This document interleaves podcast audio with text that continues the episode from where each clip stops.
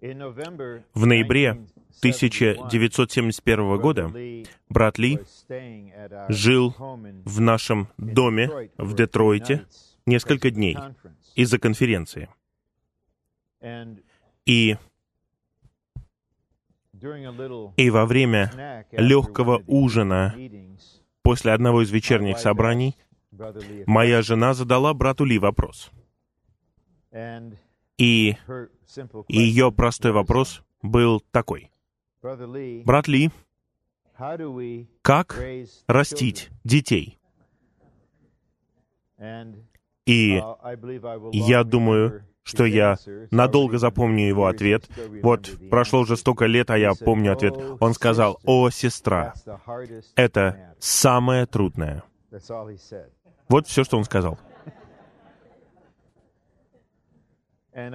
И я хотел бы начать вот с чего. Я хочу отметить кое-какие мысли. Почему это так трудно? Это самое трудное. Действительно так. Это трудно из-за причины ответственности. Вы формируете человеческую жизнь. Я бы сказал, это трудно, потому что существуют культурные мнения, конфликтующие культурные мнения. Это трудно из-за нашего «я». Конечно, в какой-то степени вы узнали, что наше «я» глубоко связано с нашими детьми. Любой, кто касается ребенка, касается вас, и начинается война. Это очень практично.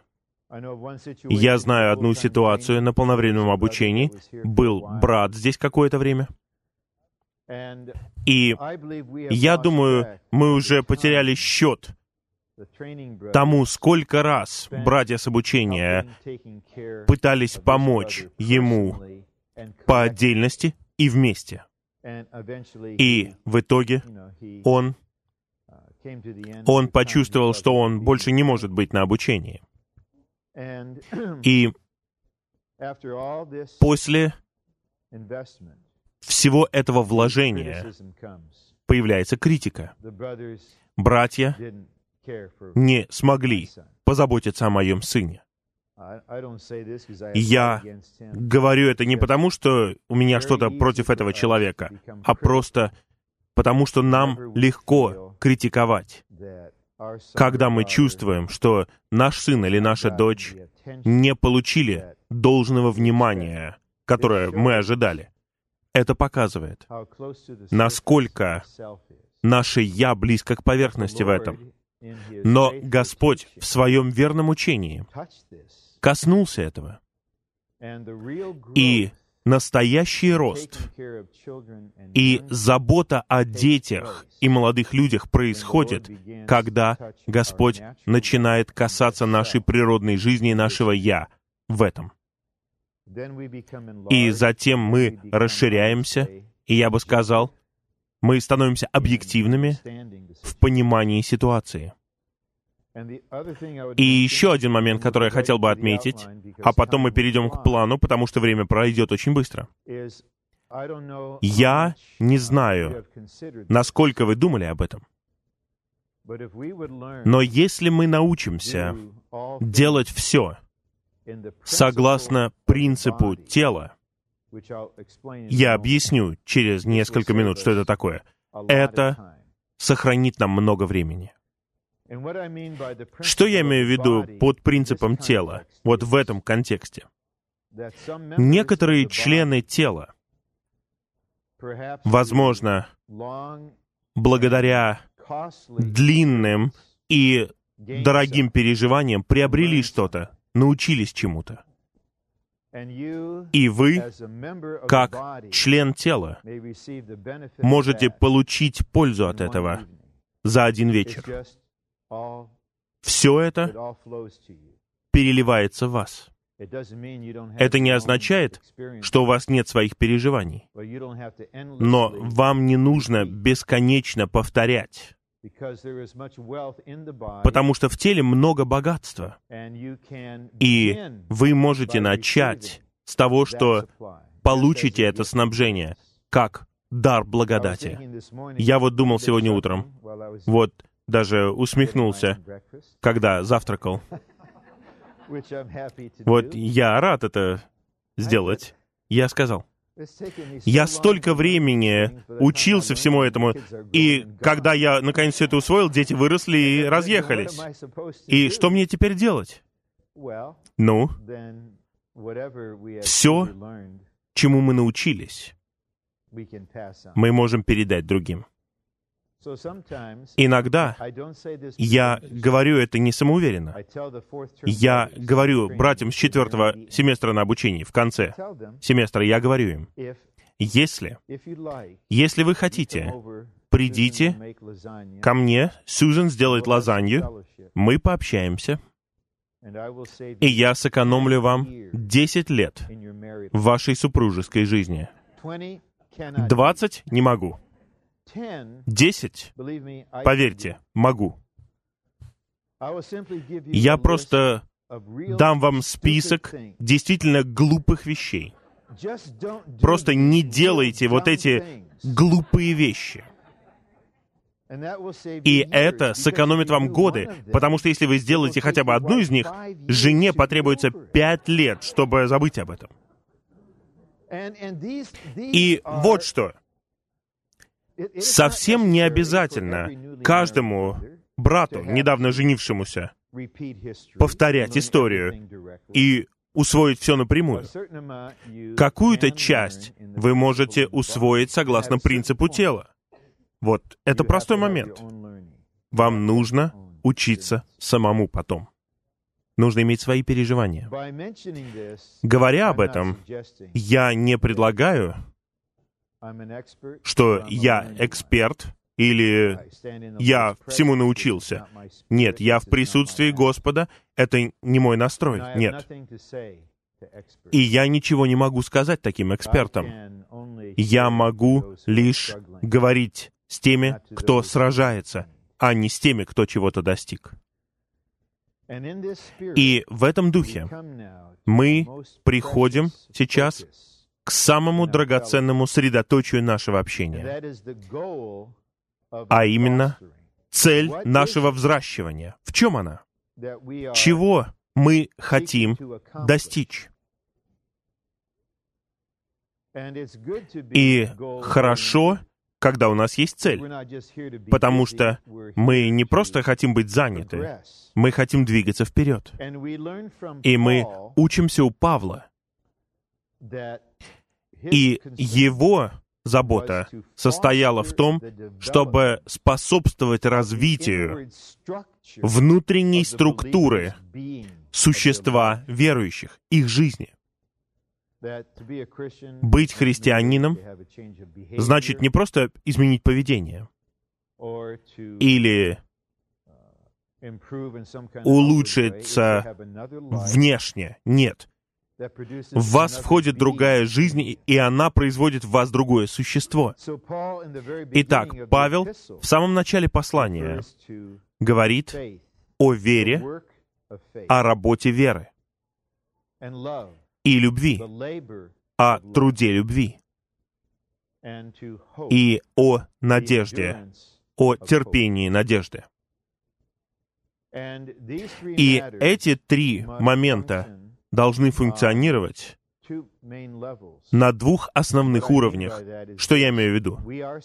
Мы сами, как родители и служащие, должны быть усовершенствованы в нашей вере, в нашей любви и в нашей надежде, чтобы у нас было то, что Павел называет работа веры, и мы дадим этому определение позднее. Но если у нас есть лишь работа, мы многого не достигнем. Мы должны перейти к труду. Заботиться о детях и молодых людях — это не просто работа, это труд. Я не представляю себе, как трудится женщина, рождающая ребенка. Но я представляю, что такое труд в заботе о людях. И иметь труд без любви — это невозможно вынести. Вы не можете не трудиться, но любовь — это сила, это побуждающий фактор труда. И нам необходима надлежащая надежда. Вчера я говорил вам, что я получил электронное письмо, где автор говорит, что он сожалеет, что я разочарован. И я пишу, что я не разочарован, потому что я не объяснял, потому что я знаю, где моя надежда. Моя надежда возлагается не на хрупкого человека, чтобы он совершил то, чего я хочу. Нет. Надежда исходит не из человеческого «я». Надежда основана на самом Христе. Это сам Христос. И Он никогда не разочаровывает. Мы не знаем, на какие разочарования мы себя обрекаем, просто потому, что у нас ненадлежащая надежда, какое-то ожидание, какая-то мечта — Возможно, самое печальное, что я когда-либо слышал, и я видел этого дорогого брата. Вот где-то пару недель назад в аптеке. Этот брат и я, мы прошли через очень многое вместе. И его сын умер ужасным образом, когда ему было 12 лет. И Спустя какое-то время, ну, вы понимаете, потребовались годы восстановления, этот брат сказал мне, что он надеялся, что его сын будет старейшиной. Я бы сказал, братья и сестры, что давайте не надеяться, что наши сыновья будут соработниками и старейшинами, и наши дочери выйдут замуж за соработников и старейшин. Лучше, чтобы они не выходили замуж за соработников и старейшин. И чтобы они никогда не ездили в Румынию. У нас не должно быть какой-то самостоятельной надежды. Мы должны быть очень простыми. Я скажу вам, в чем моя надежда. Она в том, чтобы моя дочь и сыновья любили Господа и просто следовали за Ним и исполняли Его волю. Я не знаю, в чем она. Итак, нам необходима надлежащая надежда. И эта надежда производит терпение. Итак, вы никогда не сдаетесь надолго. Да, вы сдаетесь в конце одного дня, тяжелого дня, или после какой-то трудной ситуации вы на время сдаетесь. Но что-то в вашем существе побуждает вас терпеть. И это и есть надежда. Итак, нам необходимо, чтобы мы сами прошли развитие веры, любви и надежды сами. Я говорю это на основании, если вам необходимо основание в Писании, на основании послания к евреям 12 главы, отворачивая взор к Иисусу, начальнику и завершителю веры. Я не верю, что моя вера полностью усовершенствована. А вы? Вы считаете? Я думаю, что нам необходимо больше развития в нашей вере, чтобы мы могли молиться молитвой веры. В скольких ваших молитвах у вас есть действительность 11 главы Евангелия от Марка. Там говорится, верьте, что вы получили это. И тогда получите. Может быть, мы не понимаем этого, но многие наши молитвы — это молитвы надежды, а не веры. И говорение должно быть в вере, житие должно быть в вере, наша работа в вере, молитва в вере. Все Божье домостроительство находится в вере. У меня нет времени объяснять вам первое и второе послание к Тимофею. Но Павел снова и снова снова и снова говорит о вере и вере с артиклем. Я упомяну один стих, который утешил меня, и я расскажу это с личной стороны. Вчера вечером я вернулся домой, Сьюзен спросила меня, как прошло все. И я сказал, ну, нормально. И я собирался спать, и я сказал, Сьюзен, я думаю, я не могу этого делать. Я просто не буду этого делать. Говорить об этих вещах очень тяжело. И она дала мне хороший совет. Два предложения. Первое — держись поближе к Господу, а второй — ложись спать.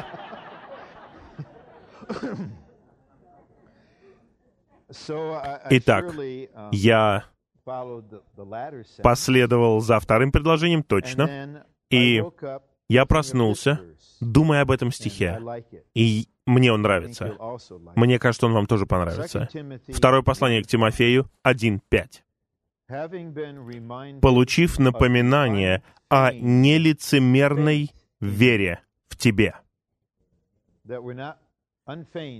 Видите, нелицемерная вера, это означает, в ней нет никакого лицемерия. Это значит, что это не угасающая вера, в ней нет никакого притворства, что вы не считаете себя какими-то героями, там, гигантами. Нет, это подлинная вера. Послушайте, которая обитала прежде в твоей бабке Лаиде и твоей матери Эвнике. И я убежден, обитает и в тебе. Это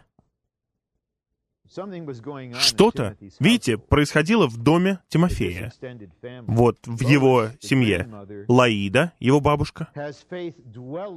Вера обитала в ней. Обитать может только личность. Бабушка имела веру, которая обитала в ней.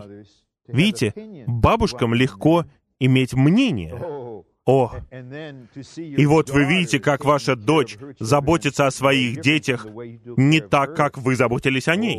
О, не так легко, чтобы вера обитала в вас. Но вера обитала в бабке, и затем вера обитает в матери Эвнике, и теперь она перетекает к Тимофею. Какое прекрасное детство! Расти в атмосфере веры, которая обитает в бабке твоей, которая обитает в твоей матери, и теперь в Тимофее. Видите, это что-то подлинное, нелицемерное, и Павел признал это.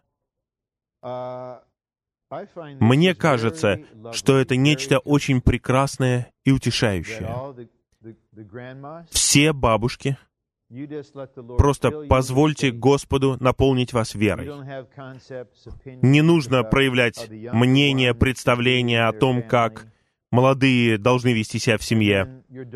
И вот ваша дочь, мать, она полна веры будет. Я навещал своих пожилых родителей в Мичигане, где они живут. Вот по какой-то причине им нравится жить там. И я решил прогуляться однажды. И вот там нашел я библейский магазин, и вот я зашел туда посмотреть что-нибудь. И вот там была очень красивая картина. И я подумал о молодой паре в Остине, в Техасе, которую я знаю довольно давно. И сестра ждет ребенка. Итак, я купил это для них и послал им. И там простой стих из первой книги царств. Там говорится, «Я молилась об этом ребенке». Правда прекрасно? Я молилась об этом ребенке. Молилась в вере. Вот что такое молитва. Молитва в том, что вы не полагаетесь на себя, на свои знания. Вы не полагаетесь на свои способности. Вы просто молитесь. Когда я был маленьким, ну, у меня нет проблем с моей мамой. Я люблю свою маму, я чту свою маму. Она не могла влить в меня веру. Она могла влить в меня лишь беспокойство. Это единственное, что у нее было в то время. Я ее не осуждаю. Но как хорошо быть мамой, пневматической мамой. И ваш маленький ребенок в вашем чреве или ребенок у вас на коленях, которому вы читаете о любопытном Джордже в 87 раз. И иногда вы пытаетесь пропустить страницу, чтобы время меньше заняло, но он уже заучил всю книгу наизусть. И он говорит, нет, ты пропустил страницу. Я не понимаю психологию детей. Она непростая иногда. Но вот вы вливаете веру в маленьких детей.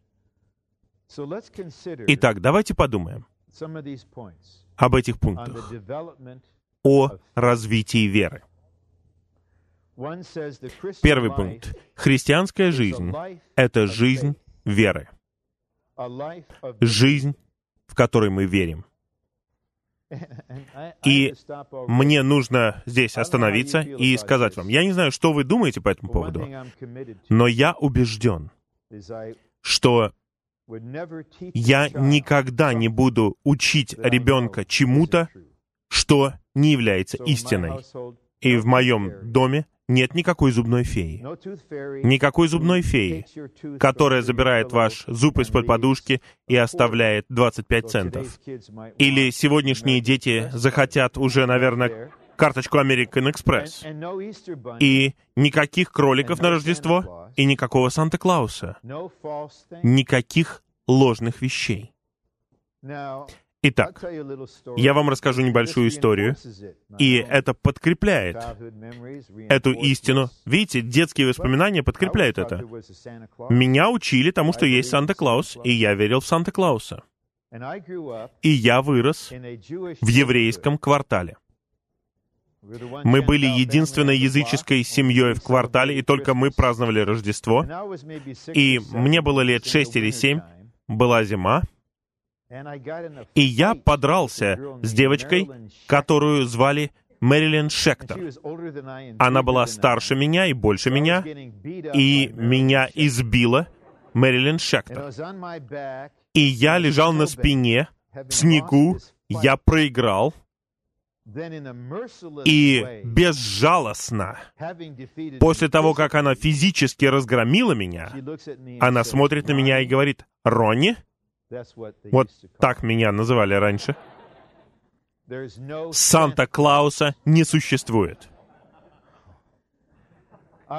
Я был в отчаянии, сердце мое было разбито, я забыл об унижении от драки, я пошел домой, чтобы мама меня утешила, чтобы мама поддержала Ронни. Она встала на сторону Мэрилин Шектор и сказала мне, что на самом деле Санта-Клауса нет. Это не поколебало мою способность верить. Но я хотел бы спросить, а суть в чем? Зачем учить тому, что мы знаем, является неправдой? Почему просто не представлять истину верно, согласно их способности понимать? Итак, дети растут, у нас никаких мифов, легенд. Не говорите, что гром вызывают гиганты, которые там боулингом занимаются на небе. Нет. Всего этого не надо, потому что я ценю их сотворенные Богом способности верить. И я хочу, чтобы они верили во что-то действительное, а не во что-то ложное. Удивительно, во что люди верят в нашей культуре. Невероятно просто. То, во что люди верят. Я слышал вот вчера кое-что. Есть люди, которые верят, что высадка на Луну в 69 году была подделкой. Они считают, что вся высадка была где-то заснята в пустыне, мы никуда не летали, и это какой-то заговор. Не думайте, что это мелочь. Люди извращены. Они не верят в то, что нужно верить, и верят в какие-то невероятные, неразумные вещи. Но мы хотим, чтобы наши дети и молодые люди росли в атмосфере истины, чтобы мы всегда говорили им истину, и слово, которое мы говорим им, может стать верой, которая действует в них. Поскольку христианская жизнь — это жизнь веры. И в любой момент, если наша вера хромает, наша христианская жизнь обречена. И мы не должны ожидать, что враг не будет нападать на это. Но когда кто-то отступает, отходит назад, какой-то молодой человек, его вера ослабляется. И мы не должны молиться просто вообще, «О, восстанови его, Господь». Мы должны молиться, «Господь, укрепи его веру, верни его к вере». Когда Симон Петр готов был совершить большую ошибку, как Господь молился? Помните? «Я молился о тебе, чтобы твоя вера не иссякла». Все действие Бога находится в вере. Все, что мы говорим и делаем, должно быть частью работы веры. А вера принимает божественное и делает действительным все духовное и невидимое. Вера — это основание, основополагающей структуры христианской жизни.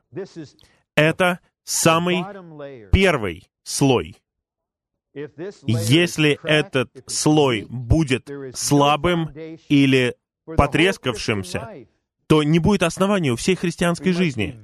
Мы должны быть очень осторожными в том, как мы трудимся, чтобы положить это основание. И мы сами должны быть откровенными с Господом и искать Господа. Насколько я твердый? Господь, сделай меня непоколебимым в моем существе, чтобы, что бы ни произошло со мной или с кем-либо моим близким, я никогда бы не поколебался. Павел сказал фессалоникийцам, он боялся, чтобы они не приткнулись из-за его скорбей. Он сказал, мы назначены для этого. Не волнуйтесь о нас. И он пишет во втором послании, что кто-то написал письмо, кто-то послал электронное письмо, в кавычках, вот от имени Павла Фессалонику, и сказал ложь о пришествии Господа. И он сказал, «Я не хочу, чтобы вы поколебались в вере». Братья и сестры, в конечном итоге они не будут с нами всегда, но и в нашем существе, и в их существе должно быть что-то непоколебимое. Я не суеверен. Если когда-либо и был суеверным, больше нет уже. Произойти может что угодно все, что угодно.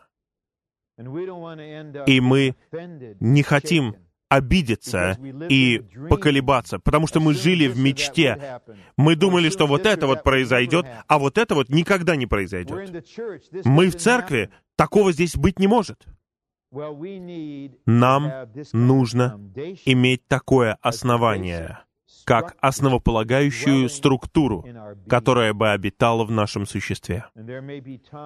И, возможно, есть время, когда молодые люди должны обдумать это.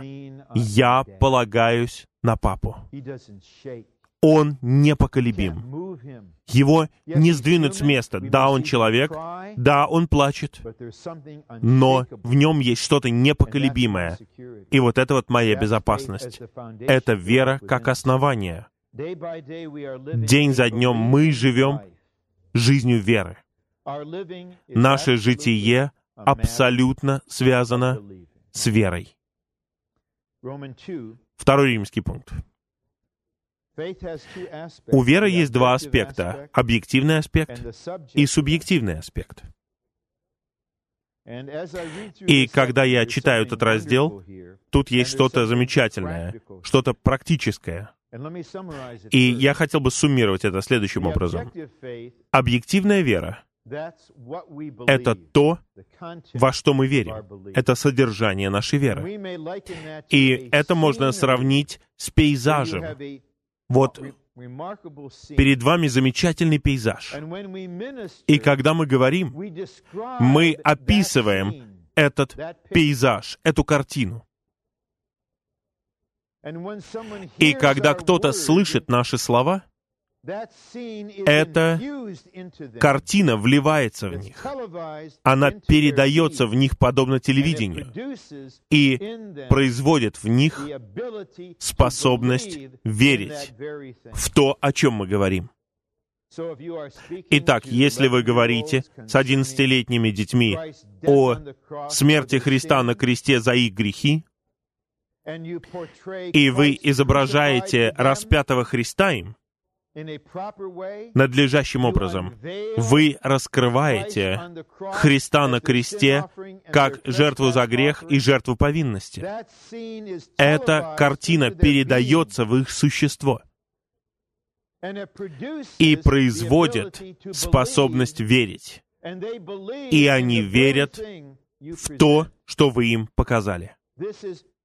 Это важно во всей нашей работе. Мы увидим, что нам необходимо проводить дни и даже жизни, полные говорения, говорения о божественном, говорения о небесном. И возможности предоставляются в необычное время. Вот вы едете куда-то в машине, и заходит о чем-то речь. И не ждите, что появится какой-то апостол, пророк, благовестник, пастырь, учитель. Вы мама, вы папа, вы тот, кто должен представлять картину божественного домостроительства тут же. А если мы хотим, чтобы они выросли в вере, они должны слышать Слово снова и снова и снова. Я ценю взгляд брата Бенсона на то, как он растил детей в церкви. Он показывал картину церкви как рая. Это единственное говорение, которое он позволял дойти до своих детей. Когда они старше будут, они узнают о сложностях. Итак, нам нужно понять, что есть что-то, что называется объективной верой. Все, во что мы верим. То есть вера. И у нас есть субъективная вера. Это наша Богом данная способность верить в это. И вера в эти два аспекта — это основание структуры нашей христианской жизни. Чем больше мы видим картину объективной веры, тем больше мы будем усовершенствованы в нашей субъективной вере. Итак, мы сами должны увидеть больше Христа, больше Божьего домостроительства, больше тела, больше нового человека, больше нового Иерусалима, больше всего этого. Чем больше мы видим, тем больше мы верим. Тогда вера начинает обитать в нас. И вот что мы говорим. Мы противостоим всему отрицательному, всей лжи. Мы не должны легковесно за обеденным столом критиковать церковь. Есть молодые уши, где-то за метр от нас. Мы этого не будем делать. Мы будем говорить им что-то положительное, что церковь — это дом живого Бога, это столб и опора истины. Это церковь. Может быть, вы страдаете от чего-то в церковной жизни. Может быть, вы столкнулись с трудностями в церковной жизни. Вы что, будете говорить об этом вашим сыновьям и дочерям? Или вы будете говорить истину в вере, что церковь славная? Чтобы увидеть состояние церкви, не нужно никакой веры. Но вера нужна, чтобы увидеть действительность церкви, согласно Божьему домостроительству. Вот о чем мы говорим. Любой может увидеть, что Иезавель очень активна в Феатире. Но кто может увидеть, что Фиатира — это золотой светильник? Молодые люди узнают о Иезавеле каким-то образом, скоро. Но мы преподносим им не фантазию, мы говорим истину.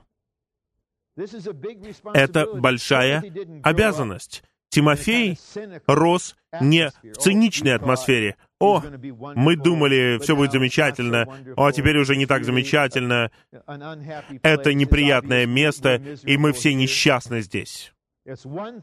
Одно дело, когда мы чувствуем так сами, а другое дело вкладывать это в молодых людей. То общение, которое преподнес мне Бенсон, я ценю его, я получил усовершенствование благодаря ему. Что мы хотим, чтобы наши молодые люди росли в атмосфере веры. Вера принимает божественное. Вера делает действительным духовное и невидимое. Вот так мы живем. Объективная вера указывает на то, во что мы верим, а субъективная вера указывает на действие уверования. Объективная вера производит субъективное уверование. Для нашего уверования из того, во что мы верим, и в том, во что мы верим. Объективная вера включает в себя содержание Божьего новозаветного домостроительства. Когда мы принимаем Слово Божье, оно становится нашей объективной верой и нашей субъективной верой. Мы упоминали стих во второй главе первого послания Фессалоникийцам. Павел сказал, что вы приняли наше слово не как слово человеческое, а слово Божье. Вы понимаете, что вы можете говорить Слово Божье своим детям? Слово Божье. Вы можете иметь веру. Вы говорите по-человечески, и они принимают Слово. И они принимают его как Божье Слово. Разве не так думают маленькие дети? Разве не так они должны думать? Моя мама, мой папа представляют для меня Бога. И они говорят мне Слово, и я принимаю его как Слово Божье, и оно действует. Мы должны переосмыслить, все мы, природу говорения в нашем доме. Была ситуация, и эта дорогая сестра, но у нее была репутация что она критик, и она сидела у нас за обеденным столом и начала говорить, и я остановил ее прямо посреди ее слов и сказал, нельзя так говорить в этом доме. К сожалению, это ее ранило, она восприняла это лично, у нее не было света, но я не позволю тебе сидеть в моем доме, за моим столом и наполнять мою домашнюю атмосферу такими критическими нападками на церковь, на братьев и на святых. Такого не будет. Я люблю тебя как мою сестру. Я любил тебя тогда, я люблю тебя сейчас, хотя ты с нами уже не собираешься. Но ты не будешь говорить так в моем доме. Моей жене, моим детям и мне не нужно это. Это смерть. Это не вера, это смерть. Итак, если мы хотим, чтобы вера развивалась, мы сами должны быть усовершенствованы в нашей вере, чтобы через что бы мы ни проходили, лично или совместно, мы не поколебались. И мы передаем дочерям и сыновьям не то, через что мы проходим, а видение Божьего домостроительства, которое сейчас, спустя 35 лет, более яркое и более ясное, чем когда-либо. И они ощущают, что вы проходите через что-то, и не нужно прятать это. Да, папа проходит через трудности. Но я уверяю вас, Бог действителен, Господь на престоле, церковь замечательна. Не волнуйся.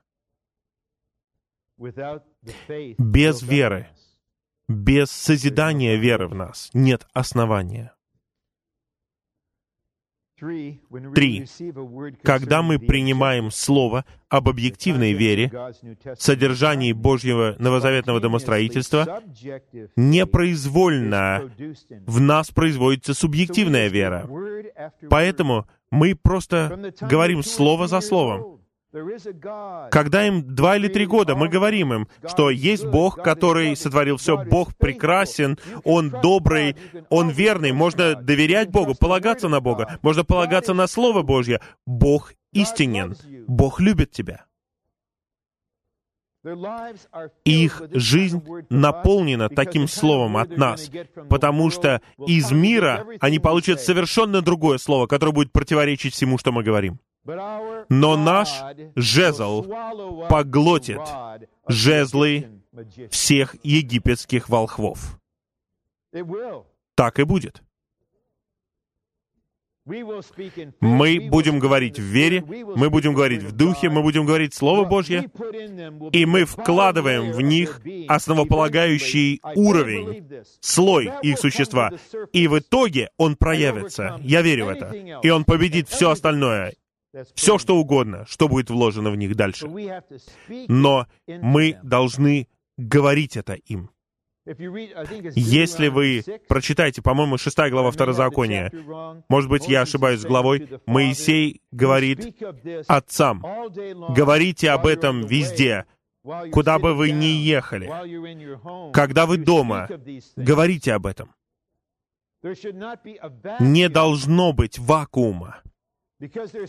Потому что говорение существует постоянно по всем средствам массовой информации, день и ночь. И ради наших молодых людей не должно быть вакуума положительного говорения дома. Это не означает, что мы проповедуем потому что мы будем раздражать их. Нет, это означает, что в нормальном ходе вещей мы изрекаем Божье Слово. Мы говорим им о чем-то. Мы свидетельствуем о чем-то. Как вы думаете, как это повлияет на 12-летнего мальчика, если вот вы едите с ним десерт, и папа говорит, «Я не говорил тебе раньше». Но я хочу, чтобы ты знал кое-что. Каждая капля крови в моих венах для Христа и для Церкви.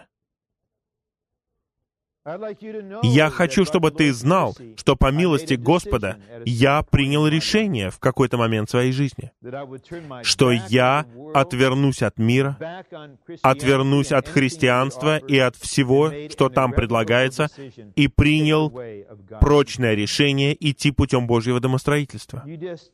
Просто скажите это, засвидетельствуйте об этом. Как вы думаете, это 12-летний ребенок? Забудет ли он когда-нибудь это? И ему станет понятно. А, теперь я понимаю, почему ты ездишь на конференции, обучение, на собрания. Почему люди живут у нас дома постоянно? Почему святые у нас всегда дома? Четыре. Мы слышим об объективной вере, и субъективная вера поднимается в нас. И тогда мы откликаемся на объективную веру, своим уверованием. Вера связана с видением и пейзажем. Есть картина, пейзаж перед нами. Мы должны увидеть эту картину, и непроизвольно в нас появляется вера. Поэтому нам нужно больше зрения. Что вы видите? Когда вы смотрите на Господнее восстановление, что вы лично видите? Что? у вас в глазах? Когда вы думаете о церкви, в которой вы находитесь, каков ваш взгляд? Какова картина? Помните, как брат Ли говорил нам, о молитвенном собрании в Шанхае, когда сестра молилась стонающей молитвой о ужасном состоянии церкви, и брат Ни потряс всех. Как только сестра закончила говорить, он помолился этой возвышенной молитвой о том, насколько прекрасная, славная и возвышенная церковь. Как наши молодые люди могут видеть то, что не видим мы? Как они могут поверить в то, что мы не верим? Я вижу Новый Иерусалим. Я вижу тело. Я вижу нового человека. Я вижу золотой светильник. Я вижу, как готовится невеста. Я вижу Божье органическое спасение. Я вижу Христа в Его превознесении. Я вижу Христа как обитающего внутри Духа. Я вижу Божье органическое спасение. Я не верю в свое состояние. Я не верю в ваше состояние. Я верю в Божье спасение. Я не верю в свои неудачи. Я не верю в ваши неудачи. Я верю в окончательный триумф Божьего полного спасения. Вот что я буду говорить. Итак, мы сами должны расширить свое видение. И тогда у нас будет больше веры, и тогда мы будем говорить согласно тому, что мы видим, и это произведет веру в тех, кто слышит. Я возвращаюсь к этому. Нам необходима милость Господа, не просто милость Господа, нам необходимо, чтобы Господь был нашей личностью во всем, что мы говорим, каждому ребенку или молодому человеку. Я говорю с положительной стороны.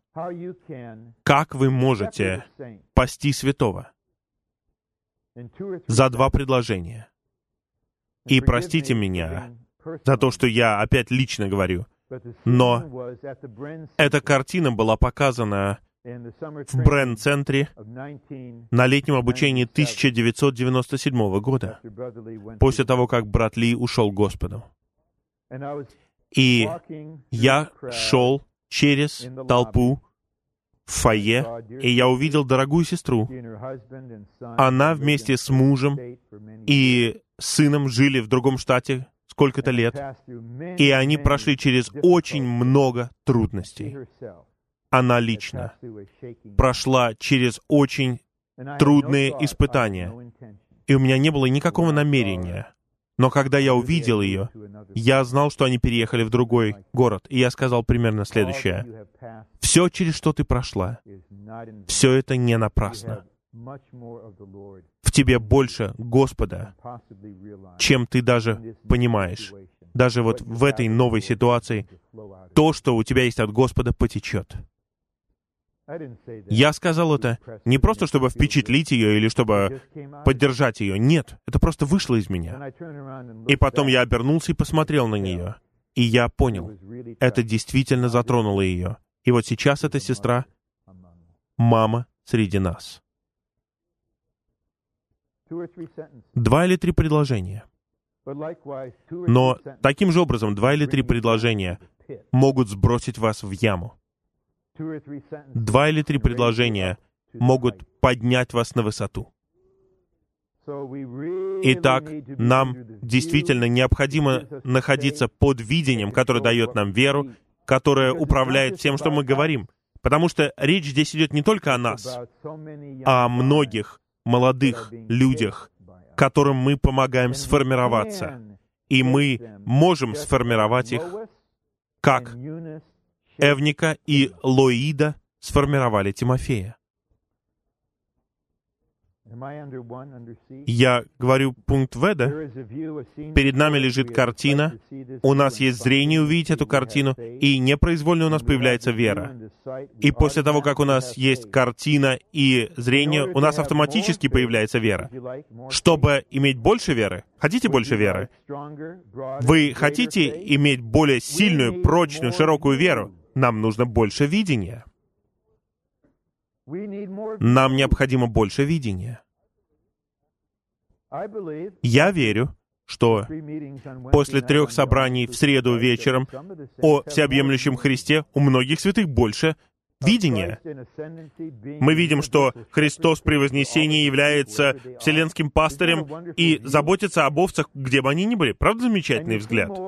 И вы видите больше, вы верите больше.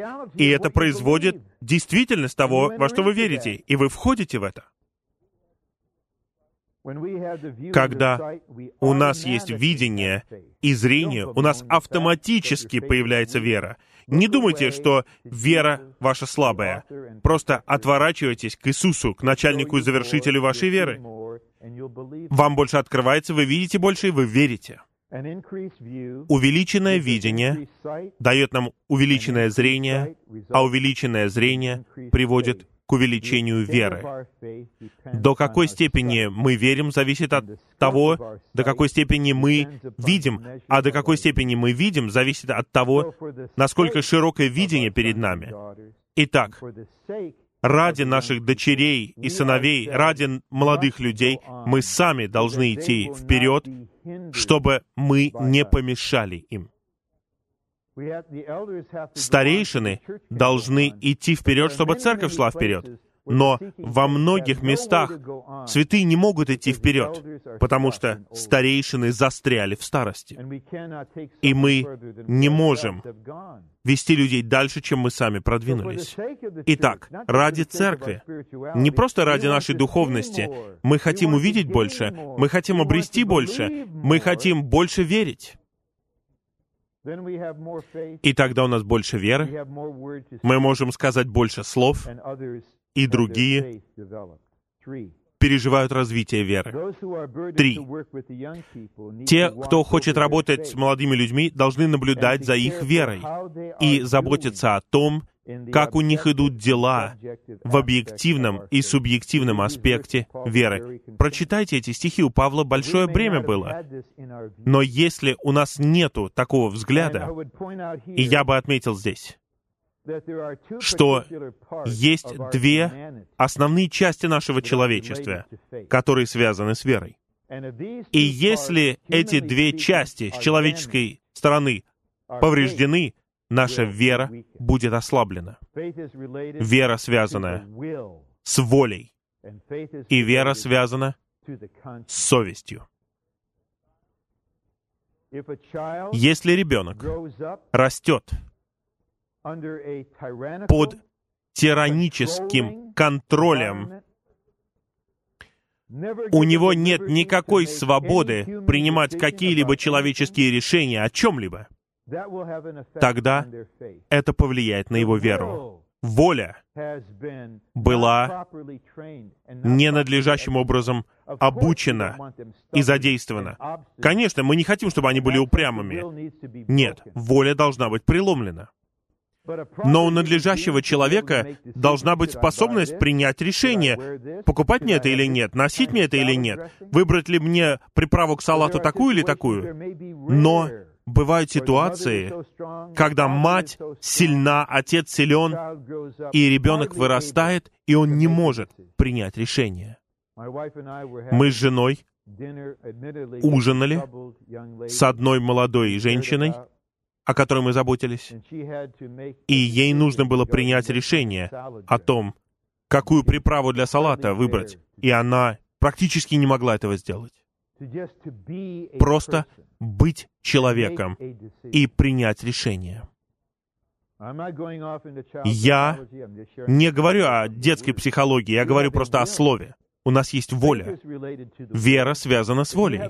Если у вас воля как лапша, вы не можете иметь сильную веру. Когда Фома не мог поверить, он сказал, если я не увижу вот это или вот это, он не сказал, я не могу поверить. Он сказал, я не поверю. Вера связана с совестью также. Если наша совесть разрушена, тогда вера вытечет. Итак, нам необходимо помогать молодым людям, особенно школьникам, заботиться об их совести ради их веры. Павел хотел узнать об обеих аспектах веры верующих. Как это осуществить, нам нужно будет учиться у Господа. Б. Надлежащий христианский работник — это тот, кто постоянно переливает в других божественный взгляд, помогает им увидеть замечательную картину на небесном телевидении и проникнуться этой картиной, чтобы они смогли поверить. На собрании за собранием мы должны вкладывать это видение в них снова и снова. И мы касаемся того, что Библия называет законом веры. Мы преподносим картину, картина входит в них, это вливание производит веру. И в нашей заботе о них мы помогаем им поддерживать добрую совесть, и мы помогаем им быть ответственными в упражнении их воли. И в итоге они захотят то, чего хочет Бог, и будут едины с Ним. Но некоторым из нас, даже вот в этом зале, необходимо исцеление Господа в том, что касается нашего существа. Еще не поздно. Не принимайте ложь врага о том, что поздно. Если о нас неправильно заботились, что мы можем поделать? Но, уверяю вас, какой бы урон не был нанесен вам, какие бы раны вы не перенесли, Почему вы перенесли это, я не знаю. Я не один из утешителей Иова, чтобы приводить свое мнение. Но я знаю одно. Если вы позволите Господу войти в это с Его исцеляющим, восстанавливающим светом, то, что однажды было раной, даже глубокой раной, станет в Христе глубокой способностью пасти святых. Почему это произошло? Почему Бог допустил это? Я не знаю. Но в этот момент мы должны сказать врагу, что Он все еще мой Бог, я все еще верю Ему, Его сердце — это любовь. Но я не знаю, почему это произошло. Но поскольку это произошло, пусть это будет приобретением для Бога. Вот сейчас мое существо может быть составлено им. И теперь есть способность глубоко сочувствовать святым, сострадать им, заботиться о них. И вот таким вот образом Господь разрушает работу врага в нас и возносит наше существо и приводит его в его замечательный пасущий дух. И, уверяю вас, молодые люди, молодые святые, даже святые, они узнают, кому им идти. Это инстинкт. Они пойдут не потому, что у вас есть положение. Они пойдут к вам не потому, что вы так называемый работник. Они пойдут, может быть, зачем-то официальным к вам. Но когда у них есть нужда, они пойдут туда, где есть действительность. И они глубоко откроются. И они примут обильное снабжение. Я верю, что это вера. Я верю, что в теле Христовом есть ответ для каждого.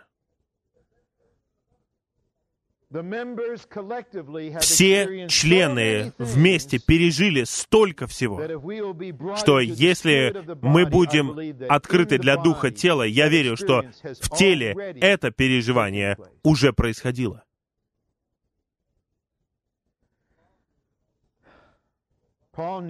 Павел знал, что когда мы потеряем видение содержания Божьего домостроительства, мы поколеблемся, и мы будем удалены с линии веры. Он знал это. Он очень реалистичен. Вот молодые верующие. Есть жестокий враг. И он говорит, что мы хотели прийти, но сатана помешал нам. Мы воюем. Сегодня утром я проснулся, и в итоге я вынужден был сказать жене. Она спросила, с тобой все в порядке? Я сказал, со мной все в порядке. Но я внутренне восклицал Господу, сколько еще я буду вспоминать то, как меня сбила машина. Мне было семь лет, и я до сих пор чувствую это в своем теле. И как я пошел в школу Макколоса, меня публично унизили, потому что теперь флаг безопасности школы был снят, потому что Ронни Кенгас выбежал на улицу после дня рождения и не посмотрел направо и налево, и человек вел машину с маленьким ребенком на коленях и сбил его. Но со мной было все в порядке. И мой папа привел меня в дом и сказал маме, и она чуть не потеряла сознание, мне было семь лет, и я начал утешать свою маму со слезами. Почему я говорю это? Я не пытаюсь драму здесь напустить. Нет, враг хотел убить меня, когда мне было семь лет. Как вы думаете, это преувеличение? Он хотел убить меня, когда мне было семь. Но, может быть, мой ангел работал, я не знаю, что там работало. Через 54 года, сатана, вот я. Я скрываюсь в Христе и в теле. Итак, мы должны понять, что мы живем в состоянии войны. Нам не нужно волноваться, нам не нужно бояться, но у нас должна быть озабоченность, что может произойти что-то серьезное с верой молодых людей, и у нас должно быть бремя об их вере. О, в каких-то церквях Возможно, будут происходить ужасные вещи со святыми. Святые совершат ужасные ошибки и уйдут. И мы должны понять, многие молодые люди могут поколебаться из-за этого. Вот тот, кому они доверяли, вот тот, кого они любили. И если этот человек мог сделать такое, где мы можем стоять? В этот момент они уязвимы, мы должны покрыть их, мы должны сражаться за них. Это враг. Мы не согласны с тем, чтобы кто-либо поколебался, но Господь допустил, что Симон Петр и все братья были просеяны, но он сказал, «Я молился за вас». Кто молился? Он молился о том, чтобы их вера не иссякла. Я получил еще одно письмо от другого человека. Оно написано не из самосожаления, но я бы сказал, оно написано в жестокой искренности. Этот человек сказал, я не доверяю себе, я не доверяю своему мужу, я не доверяю старейшинам, я не доверяю церкви, и я не доверяю Господу. Но я верю, что под всем этим есть скала веры. И как нам молиться? Господь, мы просим Тебя, дай жизнь этому человеку, чтобы его вера не иссякла. Верни этого человека к его первой вере. Покажи ему картину, пейзаж Твоего домостроительства. Покажи им себя. Те, кто отступают назад, они теряют веру. И у них нет видения объективной веры. Что мы будем делать, братья и сестры? Я буду еще минут пять и семь говорить, а потом где-то минут пять или семь мы помолимся. Давайте я просто бремя высвобожу. Я ценю ваши свидетельства, но мне необходимо высвободить слово, и потом помолимся. Может быть, на этом мы закончим, да? Итак, те, кто отступает назад, теряют веру, и они не имеют видения объективной веры. Возможно, они не потеряли свою веру полностью. Я бы сказал, нет, это невозможно. Но она может отступить в тень. И тогда все, что они слышали, все это суета для них. Нет ничего действительного. Они потеряли взгляд. Когда кто-то теряет видение Божьего домостроительства, его субъективная вера, его действие уверования внутри тоже уменьшается. Вы слышали, как я цитировал брата Ни, который говорил об Иосифе в Ветхом Завете. «Кто видит, способен терпеть. Вы видите. Как вы можете не видеть? Я Увидел, как эти снопы поклонились мне. Я видел солнце, луну и звезды, которые поклонились мне. Как я могу не видеть этого? И это проводит вас через все. Но когда это видение заблокировано, что-то умирает в вас, что-то ослабляется внутри вас. Как Петр в лодке. Господь шел по воде, Петр says, "Lord, say сказал, «Господь, скажи to you." слово, и я приду к тебе». И у Петра все было в порядке, пока он смотрел в нужном направлении. Но потом он стал реалистом, "What он сказал, что doing?" я делаю? Посмотрите на ветер, посмотрите на воду, смотри на Господа, смотрите на воду, смотрите на ветер. И он начинает смотреть на обстоятельства и начинает тонуть. Среди нас нет неуязвимых. Одно дело meeting and say, "I быть на собрании Jesus." и говорить, «О, я отворачиваю взор к Иисусу». Но потом вы выходите, встаете на волны, и дует ветер. Не думайте, что вы будете огромным героем. «О, я буду взирать на Иисуса». Нет, это ваша самоуверенность. Это не вера, это ваша самоуверенность. Вы тут же начнете тонуть, и вода подойдет даже сюда. Мы все одинаковые. Но вы видели его? Видите его сейчас? Он увенчан славой и честью.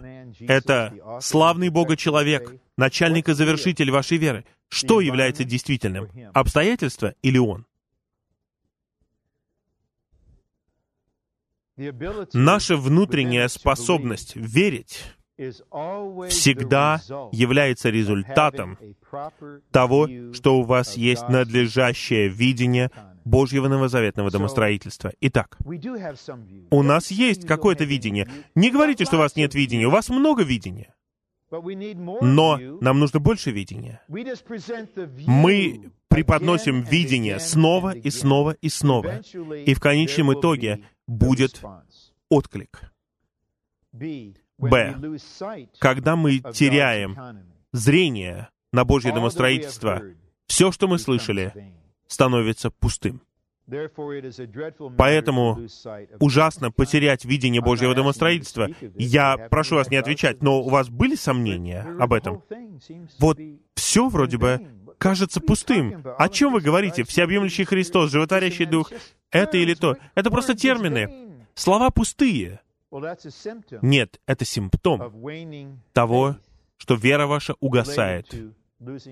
Вот в том, что касается видения Божьего домостроительства. Снова и снова. Пока у меня есть дыхание, и пока я в плоти, я буду говорить о Божьем домостроительстве. Если мы уйдем к Господу из-за того, что Он задержится, пусть Господь воздвигнет еще одно поколение, у которого будет больше ясности, и они будут говорить об этой картине снова и снова, чтобы производить в нас веру, чтобы все это было действительным для нас, потому что ужасно потерять видение Божьего домостроительства. Я умоляю вас, ради вашего дома. Это касается не только лично вас.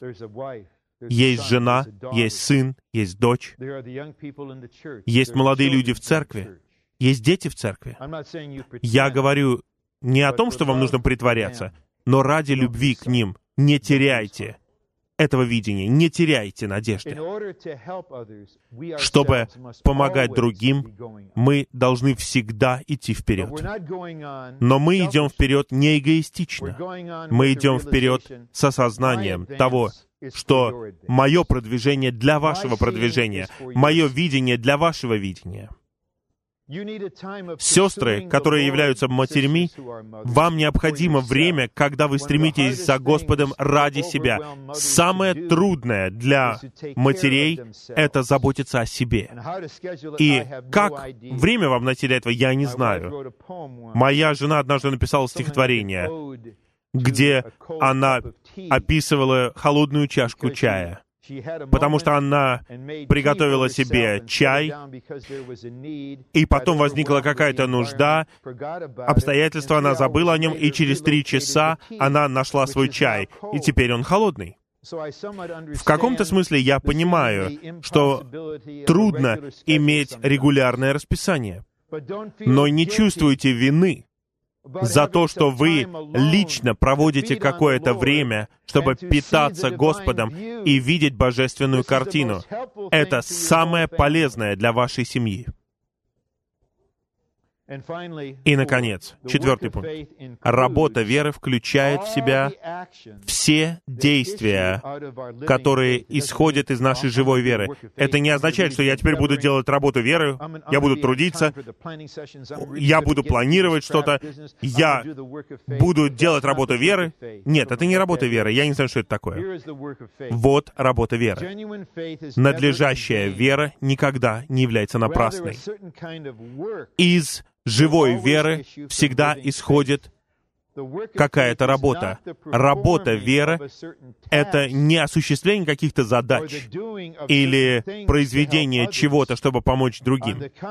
Напротив, работа веры — это наше ежедневное действие как верующих действие, которое является произведением веры. Не думайте, что если нет никаких действий в вашей повседневной жизни, то в день Господень утром в 9.30 вы включите это, и у вас будет работа веры для детских собраний, а потом все это выключите, когда придет последний родитель и заберет последнего ребенка в 12.45, и больше нет никакой работы веры. Что это такое? Работа веры — это сумма наших действий, нашего поведения, наших взаимоотношений в течение всей нашей жизни. Итак, то, как мы ведем себя со святыми, это выражение того, чем мы становимся в своей повседневной жизни.